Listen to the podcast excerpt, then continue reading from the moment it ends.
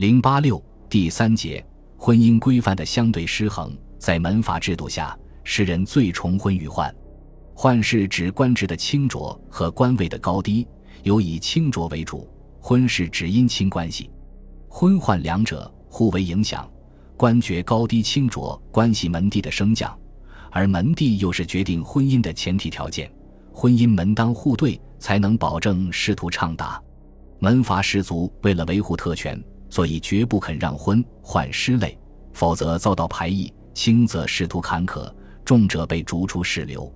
在这一思想的支配下，社会婚姻规范相对失衡，门阀士族视门第成为婚姻的主要甚至唯一的条件。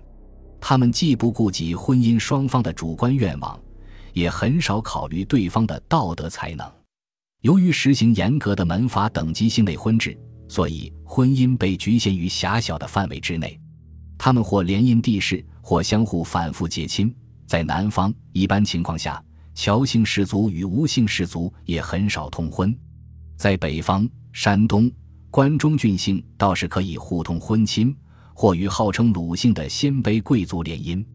但无论乔姓、吴姓、郡姓或鲁姓，都不肯与占人口绝大多数的庶族韩人通婚。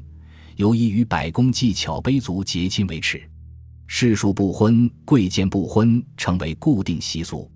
通婚范围既窄，许多高门大族便往往不顾婚姻禁忌而近亲结婚，于是同姓婚、钟表婚、尊卑婚、续嫁婚、指腹婚、拜师婚、财婚等形形色色的婚姻形式泛滥起来，从而给家庭和社会带来一定的危害。